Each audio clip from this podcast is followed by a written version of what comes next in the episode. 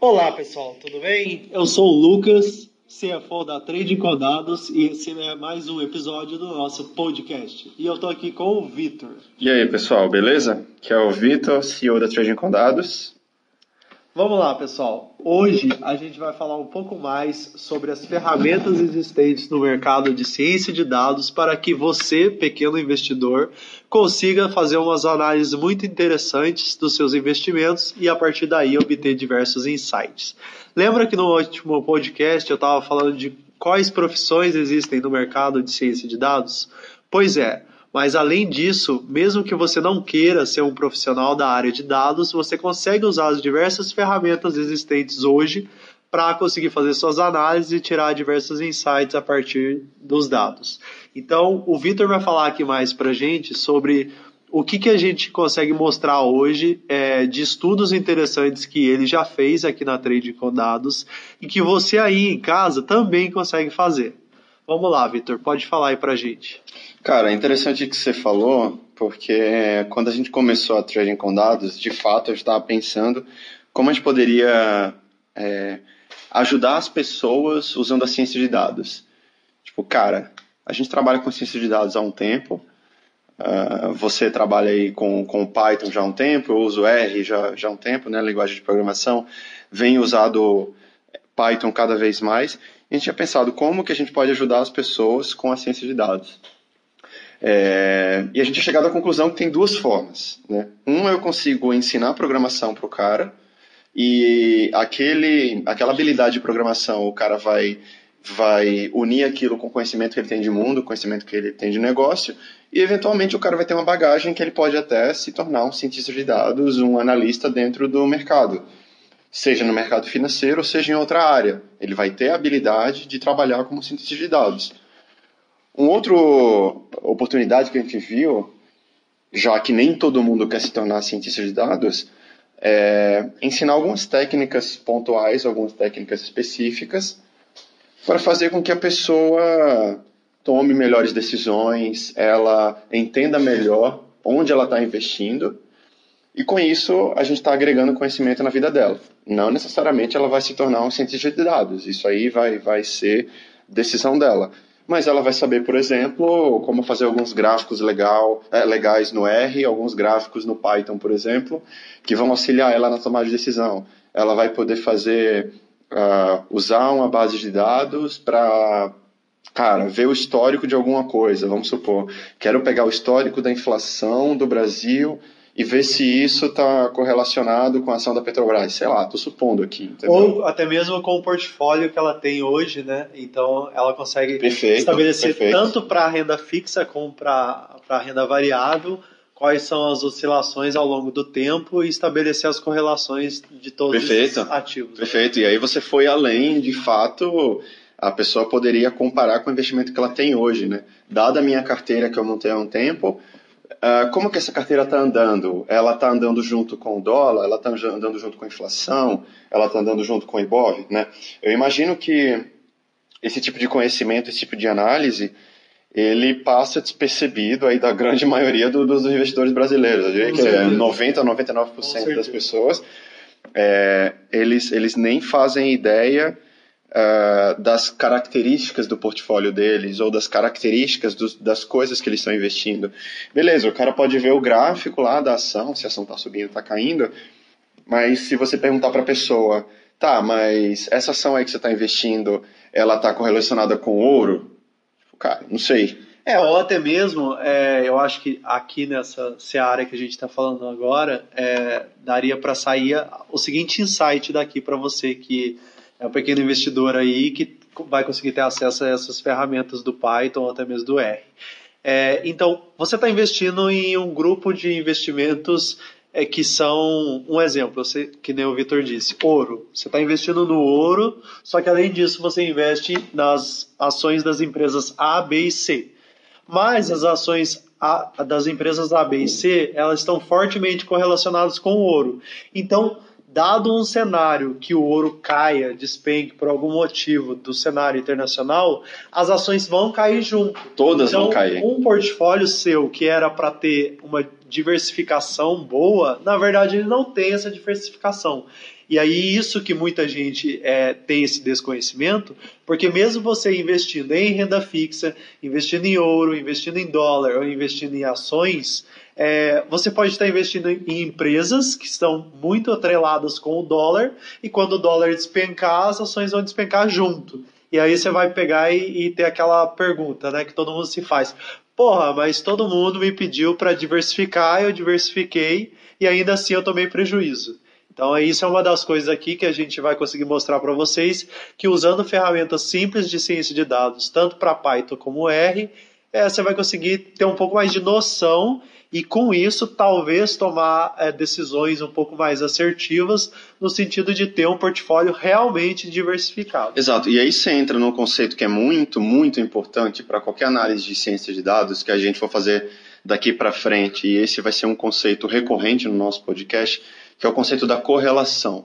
Né? O que é, que é correlação? Essa palavra que a gente ouve tanto, ouve toda hora falando, uh, né? um termo muito bonito, mas o que é, que é isso? A correlação, basicamente falando, em termos muito simples, ela é a similaridade no comportamento, vamos supor.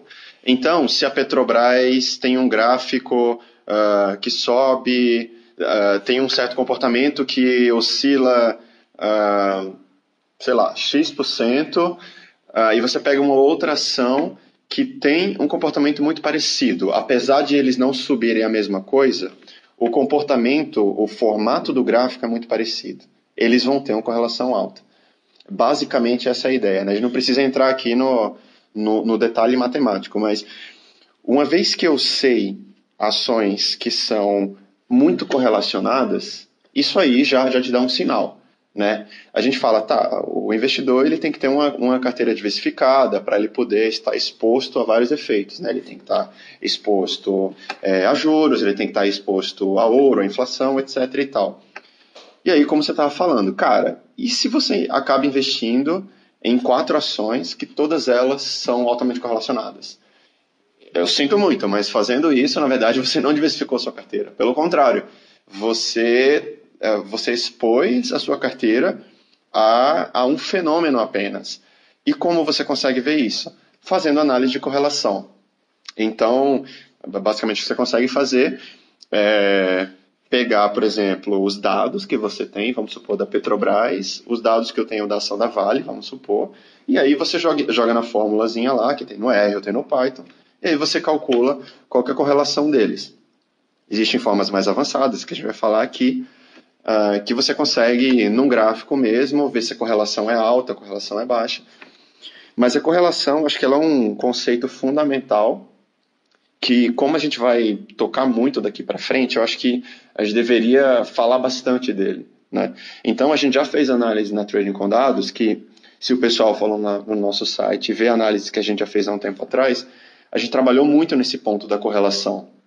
Então, pessoal, lembrando aqui que se vocês acessar tradingcondados.com, é, um dos nossos estudos chama Estudo de Correlação entre Ações da Bolsa de Valores de São Paulo. Exato. Esse estudo condensa é, uma, uma série de indicadores e, e técnicas aqui que foram usadas para mostrar a correlação entre ativos da bolsa. E diversos gráficos que a gente consegue mostrar isso, e você vai entender muito mais em detalhes como que funciona a correlação e como que ela se estabelece no ambiente de ações aqui. É, a, a, intenção do nosso podcast talvez não seja é, mostrar a fundo esse estudo, mas é deixar aqui que esse conceito existe, que ele é muito importante e que vocês devem sim acessar o nosso site para conseguir entender melhor. Perfeito. É, eu até acho que aqui no podcast a gente nem conseguiria introduzir todas as fórmulas matemáticas, tá? acho que nem daria tempo disso. É, mas aí o pessoal que tiver mais curiosidade de saber as fórmulas, uh, saber a programação por trás e quiser descobrir isso, acesse o nosso site e vê lá os gráficos que a gente fez. Como o estudo que a gente postou na primeira vez, uh, ele é de, do final de 2017, talvez as correlações tenham mudado um pouquinho é, até hoje. Mas basicamente a gente, tem, a gente tem uma ideia muito boa de como a correlação funciona. Tá? Então, se eu pegar aqui o nosso estudo e a gente for vendo é, as comparações que a gente fez entre algumas ações, tem alguns exemplos muito interessantes. Por exemplo, cara, é, Você sabia que a, a Sabesp ela é altamente correlacionada com Energias Brasil? Isso é muito interessante porque é, elas, elas estão em dois setores diferentes, né? Uma está no setor de saneamento, a outra está no setor de energia elétrica. Cara, aparentemente eu acharia que não. Elas não estão completamente correlacionadas, não tem nada a ver, né? Uma está exposta a um evento que ele é muito mais, a um fenômeno que ele é muito mais, uh, como eu falo, dependente talvez de políticas públicas, né? Empresa, empresa mais, mais uh, tem maior participação do, do poder público, a outra é privada. E não, elas têm uma correlação alta. Então o ponto aqui, pessoal, é que talvez você tenha as duas ações no mesmo portfólio e achando que isso está fazendo com que vocês diversifiquem a sua carteira, mas na verdade não. Dada essa correlação, quando o fenômeno é, entra em ação e as ações caem, muito provavelmente ambas as ações caem juntas. Então... Exato. E aí vem um ponto interessante, né, que muita gente fala, ah, é importante diversificar em setores diferentes. Tudo bem, a princípio isso é válido, mas a gente precisa ver também qual que é a correlação entre os setores. O estudo que a gente fez logo em seguida desse daí, que é a continuação, a gente pegou ações de setores específicos e aí criou um indicador para cada setor. Qual que era a nossa intenção fazendo isso? A gente queria ver quais setores da bolsa eram altamente correlacionados. E a gente consegue ver, por exemplo, cara, eu sei que o setor é, de minério, o setor metalúrgico, ele tem uma correlação alta com o setor de empresas de petróleo, né? Então, ah, na hora que eu for tomar a decisão de escolher, de escolher ações, será que vale a pena de fato pegar uma ação do setor de petróleo, uma ação do setor metalúrgico, já que elas estão muito próximas, né? Isso é uma análise a ser feita, né? Então, não é simplesmente é, diversificar os setores, mas entender também, de acordo com setores diferentes, é, como que os setores estão correlacionados. É, e aqui no nosso estudo também fica bem fácil de ver que o setor de petróleo ele tem uma correlação negativa é, se comparado com o setor de celulose. E então isso te dá um indicativo de que papéis de petróleo e papéis de celulose aí sim poderiam estar no mesmo portfólio, estabelecendo uma diversificação adequada para o seu seus investimentos. E isso é um fenômeno interessante, porque ele é explicável. Né? As empresas de celulose elas estão altamente expostas ao dólar, né? porque a matéria-prima é em dólar. Então, se você pega, por exemplo, esse próprio setor e um outro setor como de serviços, por exemplo, é, um setor de varejo, provavelmente a relação ela vai ser contrária, porque o varejo do Brasil vai se beneficiar no momento em que uh, o dólar está mais barato, a economia do Brasil está mais aquecida, enquanto que a celulose ela vai se beneficiar com o dólar alto. Né? E aí é algo a se considerar também na hora de, de tomar a decisão. Certo. Agora, pessoal, a gente vai entrar em um novo conceito aqui, que também é bem interessante e útil na ciência de dados, que é a normalização dos dados. Então o Vitor vai falar um pouquinho mais para a gente o que, é a normalização e como é, ela se estabelece e auxilia a gente a entender melhor comportamentos de ativos na bolsa. É, o bom da normalização é que ela é um conceito mais fácil de explicar. Né? A correlação tem uma fórmula matemática por trás, a normalização não. Uh, a normalização, basicamente, é você padronizar os preços das ações. Então suponha que eu estou fazendo uma análise aí de Magazine Luiza com Vamos supor uma ação que está mais cara hoje, ah, não lembro, sei lá, Raia Drogazil, né? A ação está oscilando aí em torno de 100 reais, não lembro exatamente quanto está a ação. Se você colocar as duas no mesmo gráfico, provavelmente vai ficar um gráfico meio distorcido. Uma ação está muito cara, né? A outra ela ela está num patamar diferente.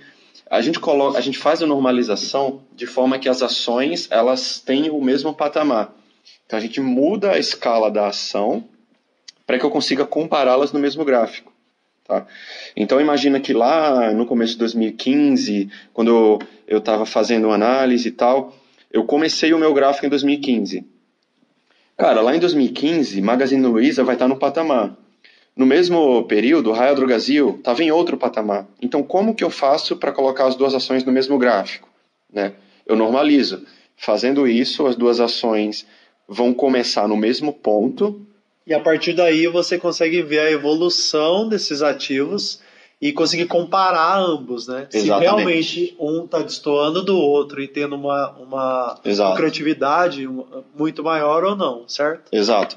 E é tão importante esse conceito da normalização que até eu não sei se o, o, o, pessoal já deve ter percebido isso, mas todas as análises que a gente faz daqui para frente, elas têm que ter isso como exigência.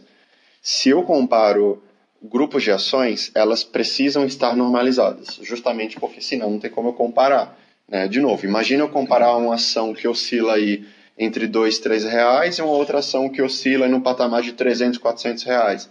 Não tem como eu comparar em escalas diferentes no mesmo gráfico. Por isso que, a partir de hoje, também o um conceito que vai ser muito recorrente em tudo que a gente falar, seja podcast, seja é, estudos, é, análises no, no, no nosso site, vai, a gente vai falar de normalização e os dados vão estar normalizados. E resumindo tudo isso que a gente falou até agora, qual que é o nosso propósito né, de dar esses conceitos? É, a gente acredita que essa bagagem ela dá autonomia para os investidores criarem suas próprias análises. Né? Fazendo isso, você consegue facilmente aí criar os seus gráficos, comparar com o seu portfólio e aí você tomar a decisão. E eh, não precisa mais depender de, de ferramentas externas, etc. Né? É. Então, Vitor, eu acho que a gente está chegando aqui na parte final do nosso podcast e eu gostaria que você comentasse aqui com o pessoal quais as é, ferramentas dentro do Python ou até mesmo do R que a gente consegue usar para conseguir fazer a plotagem desses gráficos e estabelecer esses níveis tanto de correlação das variáveis, aqui que no caso são as ações, mas que também podem ser é, ativos do mercado de, de renda fixa e não só de renda variável. É, e além disso, é, também como que a gente consegue fazer a plotagem desses dados é, de forma normalizada? É, excelente pergunta. Assim, para a galera que gosta muito de programação, cara, você tem muitas ferramentas que você consegue fazer isso. Para começar, a gente tem as ferramentas mais famosas. No R, a linguagem de programação R, eu gosto muito de uma ferramenta chamada ggplot2. É uma biblioteca famosa do R que faz gráficos assim muito bonitos. Inclusive, para quem, quem tiver interesse, eu recomendo jogar no Google aí o ggplot2 para ter uma ideia melhor do que ela pode fazer. Então, basicamente, se você falar no nosso site você vê os gráficos que a gente criou, a dos gráficos em R, olha, eu diria que 90% dos gráficos que a gente criou em R foi usando o ggplot2. Tá? Certo. É, gráficos em que a gente compara ações, em que a gente faz, pô, fez regressão, né, fez modelo foram todos feitos em ggplot2. É, eu gosto do R por ser uma linguagem direta, fácil de usar, até mais do que Python, e aí é uma competição que o pessoal faz muito para ver quem, qual que é a melhor. Eu gosto do R porque o R, ele é, para mim, ele é mais direto ao ponto, eu consigo plotar com mais facilidade. Para os amantes de Python, a gente tem o famoso matplotlib, né? E aí fazer as, as manipulações com pandas e usar o matplotlib, é, que é uma ferramenta muito boa também. É, lembrando que tem também uma biblioteca chamada Seaborn, que é muito próxima do Matplotlib e que também consegue fazer a plotagem de diversos gráficos bem legais. É, eu acredito que a fronteira eficiente, quando a gente fez, ela foi no, no Seaborn, ah, não lembro agora. Não é, tenho então, certeza. Pois é, pessoal, acho que vale muito vocês pesquisarem tanto de Matplotlib como, como Seaborn. É, e ainda assim, eu acho que de qualquer forma vocês têm que começar as pesquisas dentro do site da Trade Encodados, Isso. que vai mostrar é, é. É, como que as coisas funcionam. É, os conceitos vão estar explicados de uma forma direta, simples. E eu já queria deixar aqui um pedido para todos vocês que escutam o nosso podcast, que além de acessar o nosso site, comecem a entrar em contato com a gente pelos canais, seja de Instagram, seja no canal do, do YouTube, ou até mesmo é, no Fale Conosco dentro do nosso site. E mandem sugestões de demais assuntos que vocês querem que a gente comente sobre, é, estudos que vocês acham interessantes de fazer. E eu deixo aqui também, no final desse podcast, um desafio que eu acabei de pensar e que eu vou fazer para mim e eu acho que vocês precisam muito fazer também. Já que vocês aprenderam o conceito de, tanto de correlação de variável como de normalização, Então, eu deixo o seguinte desafio para vocês, amantes aqui do, do R ou do Python. É, estabeleçam as correlações dos gastos de vocês para cada categoria de gasto. Então, o que, que eu quero dizer com isso? Será que existe correlação do seu gasto de moradia com o seu gasto de transporte? Ou do seu gasto de vestuário com o seu gasto de transporte? Pô, sensacional a ideia. É? é? Acabei de ter essa ideia aqui e eu deixo como desafio para vocês aqui. Nossos... Eu, acho, eu acho que seria uma forma muito legal de aprender o conceito da correlação na prática, né? Tipo, pegando o exemplo agora aqui, eu, eu saí da saúde há pouco tempo, fui morar no Brooklyn para morar perto do, do trabalho. Cara, o meu gasto com transporte caiu muito mas meu gasto com moradia aumentou. Talvez a correlação seja inversamente negativa. Exatamente, exatamente. E aí, pessoal, é, e aí eu acho que uma coisa que muita gente tem de dúvidas aqui é, putz, não existe dados. Mas então, para as finanças pessoais de vocês, eu acho que vai ser muito mais tranquilo de gerar um Excel com os gastos mensais e conseguir, é, por meio do, do auxílio dos nossos posts e dos nossos códigos, é, fazer as correlações e plotar esses gráficos. Então, pessoal, acho que por hoje é isso que a gente queria deixar aqui é, de mensagem nesse podcast. Muito bom, muito bom. Né? E eu acho que o próximo podcast a gente vem com uma, um assunto bem interessante aí e um pouco mais técnico, eu diria, que além de falar de distribuições normais no, nesse mundo de ações, a gente vai falar também de um estudo muito famoso chamado Fronteira Eficiente. Uhum. E como que a gente utilizou ele aqui dentro da Trade Codados para mostrar é, e plotar em um gráfico só ações do Ibovespa é, com eixos de média de retorno versus o desvio padrão, ou seja, qual é a volatilidade dessa ação. Então, por meio desse estudo, você consegue entender que se você quer ter um portfólio com, com uma carteira de, de investimento em ações que variam menos e que dão um retorno maior, existe um grupo específico de ações que se encaixaram nessas características por meio do estudo realizado. E vocês podem a partir disso, rodar novamente ou rodar para as ações que vocês têm no seu portfólio e ver em qual quadrante ele se enquadra. Se hoje você tem um portfólio que varia bastante, que varia pouco, e é isso. É, é interessante você falar isso porque a gente queria de fato apresentar aqui vários conceitos e, e falar nesse, nessa edição do podcast vários conceitos técnicos e apresentar né, com essa linguagem mais simples, para mostrar que de fato eles são tranquilos de entender. Cara, a gente falou de dois conceitos aqui que levou acho que 20 minutos, né, a correlação uhum. e a normalização. Normalização é um conceito relativamente simples de entender. A correlação, tudo bem, ela é um pouco mais complexa. A gente imaginava, eu até imaginava também, que a gente conseguia tocar na, na distribuição e na fronteira eficiente. Não deu. É, eu acho até que talvez a fronteira eficiente ela precisa aí de um, de um episódio dedicado a ela, né? Um conceito muito, muito legal de entender é, porque você de fato consegue ver todas as, as opções possíveis que você teria com um determinado grupo de ações. Né? Então, mais ou menos isso que o Lucas estava falando. Imagina que tem cinco ações aí na sua carteira. Qual que seria, quais seriam todas as alocações possíveis dessa carteira e qual daria o maior retorno para um determinado desvio padrão? Isso aí vai ficar para um dos próximos podcasts, mas por enquanto, eu recomendo aí que vocês sigam, vocês sigam o desafio. Achei o desafio sensacional. Acho que a ideia é muito, muito legal para. Prometo que eu vou fazer esse desafio também, pessoal. É, com relação das finanças Sabe o que eu acho que é difícil? Porque você vai precisar monitorar esses dados. Porque assim, existem apps, né, aí que você tem que monitoram gastos pessoais. Mas, cara, a maioria do pessoal acaba esquecendo, é. o negócio não é Quem é mais tão... controlado vai conseguir fazer é. mais fácil. Se você quiser calcular a correlação na vírgula exata mesmo, uhum. você vai ter que anotar todos os dias. Isso. E eu até posso chutar que, cara, a correlação de transporte ela é inversamente proporcional à, à correlação de gastos com a casa, eu acho, né? Quanto mais próximo a pessoa mora do trabalho, se o lugar for caro onde ela mora, uhum. ela vai gastar mais com moradia, menos com transporte. Não sei, estou uhum. chutando. Mas enfim, pessoal, participe do desafio e na próxima edição a gente vê, vê no que deu. E como ele falou, pô, comentem, fala pra gente o que vocês acharam. É, se vocês querem algum conceito que seja discutido aqui, algum conceito mais mais técnico, mais difícil, fala também. Se vocês acham que a nossa explicação deve ser mais técnica, deve ser mais precisa. Pode falar também, a gente quer realmente saber para onde a gente está indo aqui.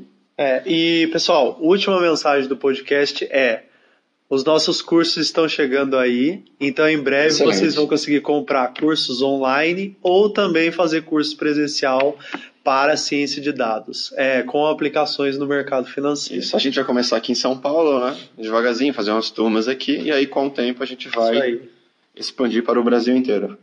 Isso aí, pessoal. Então, muito obrigado pela é, paciência de vocês ao longo desses 25 minutos, mais de 25 minutos de podcast. É, eu, Lucas e o Vitor nos despedimos aqui de vocês e até um próximo podcast. Valeu, gente. Obrigado aí, como o Lucas falou, pela paciência, por dar essa oportunidade aí de ouvir a gente nesses conceitos não tão amigáveis, mas que bom que vocês se interessaram.